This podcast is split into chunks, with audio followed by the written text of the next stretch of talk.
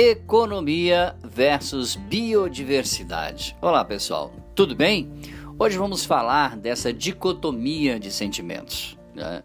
o povo, a empresa, a sociedade precisa crescer, mas também dentro desse crescimento nós precisamos aprender a não destruir o futuro. Perceba, perceba as seguintes manchetes apenas desta semana nos meios de comunicação em massa.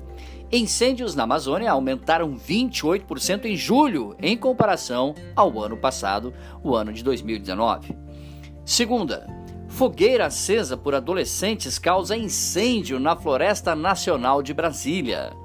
Terceira, com espécie ameaçada de extinção, onça parda é encontrada morta com marcas de tiro. Número 4. Fiscalização apreende aves silvestres mantidas irregularmente em cativeiro. Essas, infelizmente, são manchetes que têm se tornado cada vez mais comuns no nosso dia a dia nesse imenso continente país que é o Brasil. Os problemas ambientais estão se tornando cada vez mais globais, como por exemplo a emissão de gases provocadores do efeito estufa, que estão resultando em alterações no clima e aquecimento global. E isso se deve ao avanço de um estilo de vida.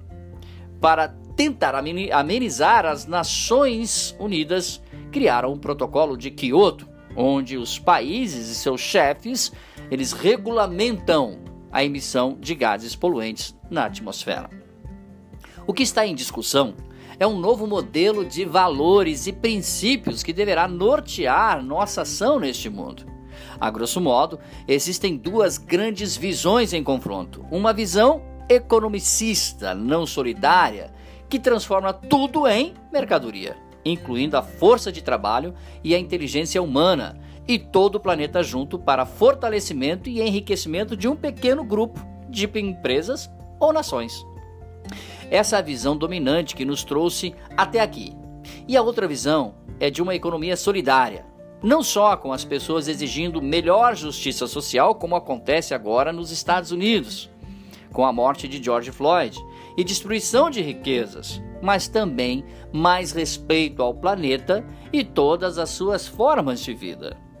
A visão ecológica é relativamente nova, há pouco menos de três décadas, poluição era sinônimo de progresso. É verdade.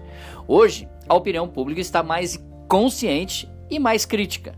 Continua, claro, querendo progresso e crescimento que são fundamentais para o ser humano, mas já não aceita aquela falta de responsabilidade ambiental, a poluição, a destruição e o desperdício de recursos naturais. Assim, a esmo, vai jogando, vá poluindo lagoas, oceanos, não tem problema. Não, hoje já não é mais assim. Um dos problemas é definir quais os limites do crescimento. Até onde uma comunidade pode usar os recursos naturais e a biodiversidade sem comprometer a sua própria qualidade de vida e também de seus filhos e netos, e é claro, do seu legado. A vida e a qualidade de vida das outras espécies humanas também, com tanto direito quanto nós sobre os recursos naturais hídricos deste planeta.